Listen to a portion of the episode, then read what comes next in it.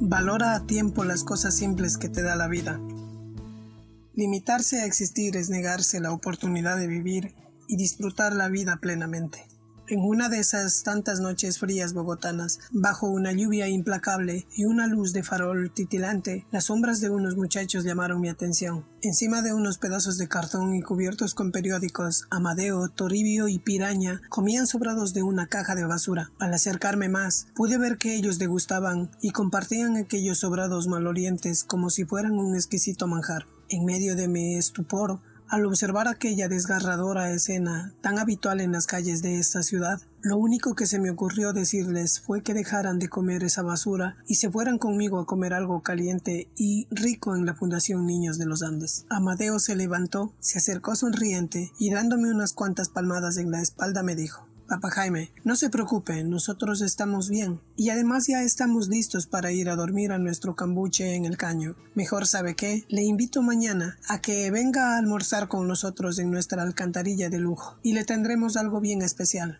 Esa noche llegué a mi hogar con un frío en el alma y un vacío que solo mis dos hijos y mi mujer pudieron llenar. La escena se repitió en mi mente el resto de la noche yo trataba de entender cómo esos muchachos podían encontrarse bien en medio de tanta miseria. Al día siguiente salí a cumplir mi cita imaginándome qué tipo de comida me darían y cómo iba a hacer para comérmela. Cuando llegué allí, mi sorpresa fue grande. Al ver que me habían preparado un sancocho de gallina con papas, habían limpiado y organizado ese pestilente hueco y pudimos sentarnos sobre unas piedras y un tronco de madera a almorzar. Mientras compartía con ellos ese momento, llegaban miles de pensamientos y preguntas de mi mente. Una vez terminamos el almuerzo, Amadeo quiso mostrarme orgullosamente dónde dormía con sus parceros. Me hizo un recorrido con su mujer por esa cloaca, enseñándome detalladamente cada sitio sus facilidades de acceso, la ubicación estratégica que la convertía en un sitio muy seguro y su vista natural a un bello parque que tenían enfrente. Me explicó que esa alcantarilla era de lujo porque poseía ventilación natural por los dos lados. Aún recuerdo ese instante sublime en el que abrí los ojos y desperté a una realidad que no quería ver ni aceptar. Entendí que todo el mundo está orquestando perfectamente bien dentro de un plan divino y que todo lo que vemos es el resultado de lo que pensamos y sentimos. De Amadeo aprendí muchísimas cosas. Era un muchacho que a pesar de haber vivido en medio de tanta miseria, siempre estaba feliz, alegre y sonriente. Disfrutaba plenamente lo que tenía en el momento, sin importarle lo que no tenía. De él aprendí que los seres humanos vemos el mundo como lo queremos ver. Desde aquel instante, una gran incertidumbre empezó a crecer en mí. Trataba por todos los medios de entender y procesar por qué Amadeo podía disfrutar plenamente al comer basura y vivir en ese lugar lleno de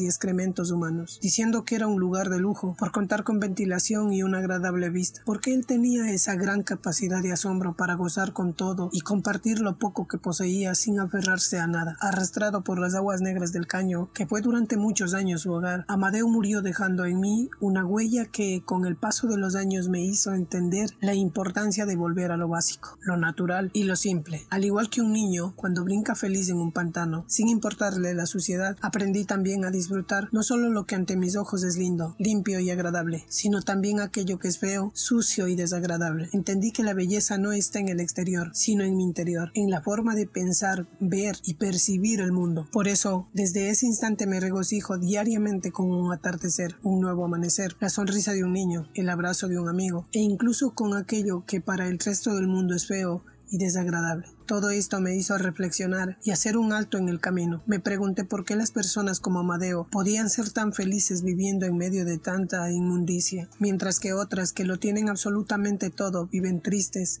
y amargadas, creyendo ser felices, o sobreviven pero no disfrutan plenamente la vida. Fue entonces cuando vi que todos los seres humanos al nacer venimos con una mente limpia y transparente, producto de nuestro estado de conciencia natural que es el amor, pero a medida que vamos creciendo, nuestra mente, totalmente abierta al conocimiento, empieza a absorber y a percibir el mundo de acuerdo con lo que estamos experimentando a través de los sentidos. Venimos al mundo totalmente libres, llenos de ilusiones y sueños, dispuestos a experimentar experimentar todo, pero de un momento a otro empiezan a encadenarnos y a llenar nuestra mente de culpas, temores, prejuicios y condicionamientos que no nos permiten percibir el mundo como es realmente, sino como los demás quieren que lo veamos.